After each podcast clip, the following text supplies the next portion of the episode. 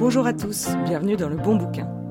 Je suis Eugénie et aujourd'hui je vais vous parler littérature. Le bon bouquin? C'est le podcast qui vous redonne le goût des livres à travers des chroniques littéraires, des anecdotes sur le monde de la littérature, des conseils pratiques pour réintégrer la lecture dans votre quotidien. Je vous parle des livres qui m'ont captivé, des livres qui ne m'ont pas laissé indifférente et dont je me souviendrai toute ma vie. Je vous pousse les portes de ma bibliothèque, peuplée de classiques et de romans contemporains, de gros pavés ou de petits livres de rien du tout. Vous êtes prêts? C'est parti. Noël, c'est un moment de réunion, c'est le moment de la famille par excellence. C'est pourquoi j'avais envie de vous parler d'un livre autour de ce thème, celui des relations familiales qui, par définition, ne sont jamais un long fleuve tranquille. Ah, les fêtes, ce moment privilégié qui nous fait nous rappeler pourquoi on habite à 200 km de nos parents, pourquoi on a bloqué notre cousin sur Instagram ou que l'on rase les murs quand on passe près du taf de l'oncle Louis. Et oui, les retrouvailles familiales à Noël, si elles sont souvent placées sous le signe de la joie et de l'allégresse, ont leur lot de désagréments. Alors, le livre dont je vais vous parler ne va peut-être pas vous donner envie de vous parachuter dans la minute dans le salon de vos grands-parents avec toute la clique autour de vous, hein, mais il pourra offrir un échappatoire à la personne qui l'ouvrira. Car quand on lit ce livre, on est dans une bulle que je qualifierais d'inaltérable.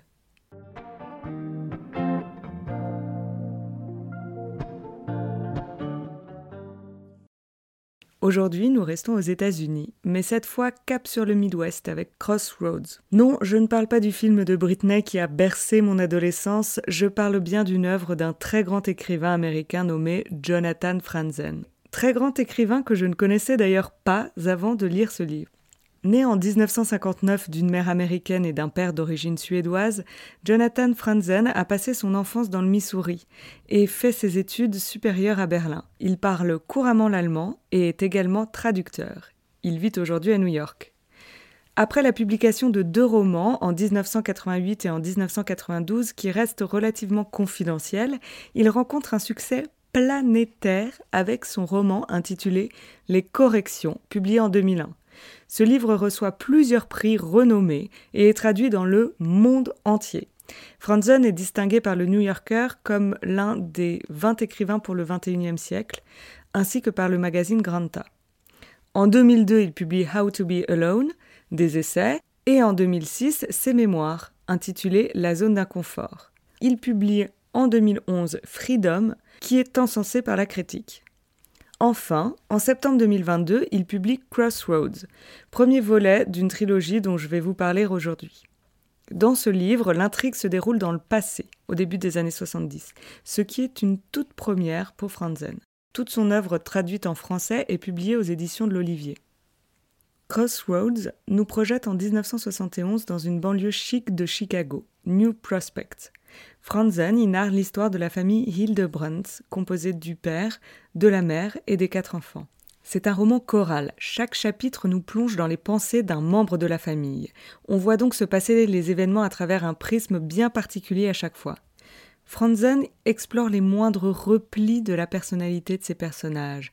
À l'image de l'archéologue avec sa loupe et son pinceau, il déterre, il époussette leurs folies, leurs peines, leurs joies, leurs contradictions, leurs passés, leurs envies, leur colère aussi. J'adore les romans construits ainsi. Je trouve qu'on ne s'y ennuie jamais car on aborde des points de vue différents, on navigue entre les caractères qui n'ont rien à voir, et surtout on s'attache aux personnages car on connaît leurs pensées les plus profondes et parfois les moins flatteuses, les plus grotesques et les plus lâches. Dans la famille Hildebrandt, je demande le père. Russ Hildebrandt, pasteur, est devenu le paria de Crossroads, l'association de jeunes bénévoles qui prêchent la bonne parole que lui-même a créée. Il a été détrôné par son collègue Rick Ambrose, qui a beaucoup plus la cote avec les jeunes. Le roman s'ouvre sur cette petite mort sociale. En parallèle, et peut-être en partie à cause de cette mésaventure, Russ se laisse aller à un petit jeu de séduction avec une nouvelle paroissienne, charmante et bien plus jeune que lui, Frances. Dans la famille Hildebrandt, je demande la mère. Marion est une femme au foyer en surpoids qui subit sa vie. Au cours du roman, elle prend la décision d'aller voir une psy. Les scènes de séances de psychothérapie sont d'ailleurs truculentes. Et au fil du livre, elle dévoile peu à peu son passé hors du commun. Je peux vous le dire à vous, Marion, c'est mon coup de cœur amical du livre. J'ai adoré ce personnage haut en couleur, cette femme forte qui a eu mille vies. Dans la famille Hildebrandt, je demande les enfants. Il y a Clem, l'aîné, qui est parti faire ses études à l'université, où il y découvre l'amour et la sexualité, et qui hésite à s'embarquer pour le Vietnam. Becky, la deuxième, seule et unique fille de la fratrie, la queen de la promo un peu prude sur les bords, qui flirte avec le beau gosse guitariste de la First Reform, et qui s'encanaille gentiment. Il y a Perry, l'ado surdoué qui se défonce et qui globalement file un mauvais coton, et le petit dernier dont on n'entend pas beaucoup parler, il faut l'avouer c'est vraiment le décryptage d'une famille américaine du Midwest des années 1970. Il y a un aspect extrêmement social dans ce bouquin. En cela, on peut qualifier Franzen sans tomber dans l'outrance complète de Balzac 2.0. Outre le thème de la famille, il y en a un autre, omniprésent, c'est celui de Dieu. Oui, Dieu, qui d'ailleurs se retournerait dans sa tombe s'il assistait à la faillite de cette famille censée quand même être un exemple pour la communauté religieuse de cette banlieue cossue, ayant un père pasteur lui-même élevé dans une éducation plus que religieuse. Dans cet extrait, on peut mesurer ce qu'a été l'enfance de Ruth Hildebrandt.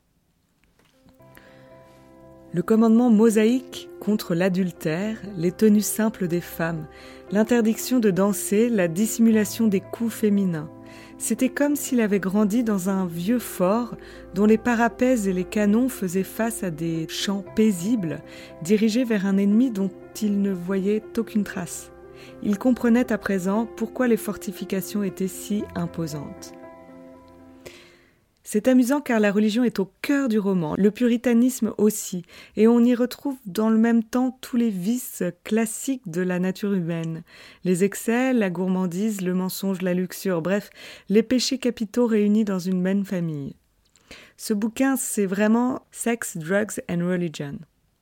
J'ai adoré cette fresque, ces personnages creusés, sculptés dans le mot, de façon si fine. C'en est vraiment jouissif.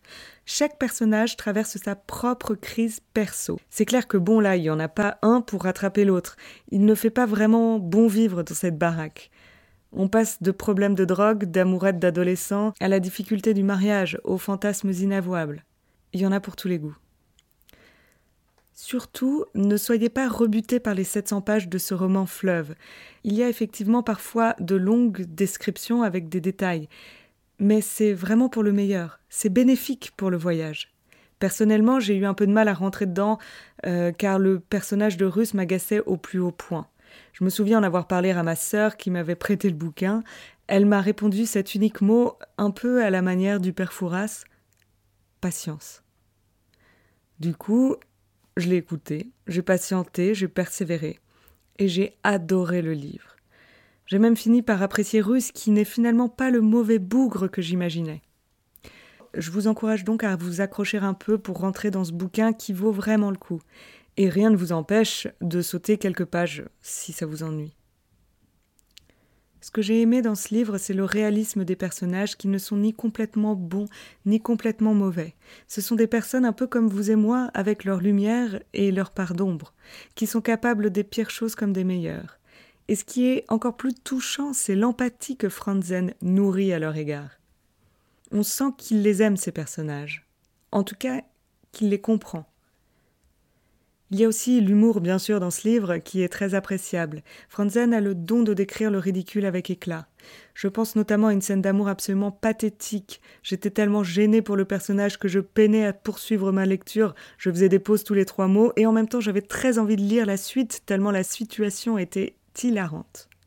Il faut dire que Franzen maîtrise l'art de la narration à merveille. J'ai aimé passer du temps avec les Hildebrandt, et, preuve que c'est vraiment un bon bouquin, ils m'ont manqué quand j'ai refermé le livre. Ils m'ont laissé errante, un peu comme une âme en peine, dans mon salon.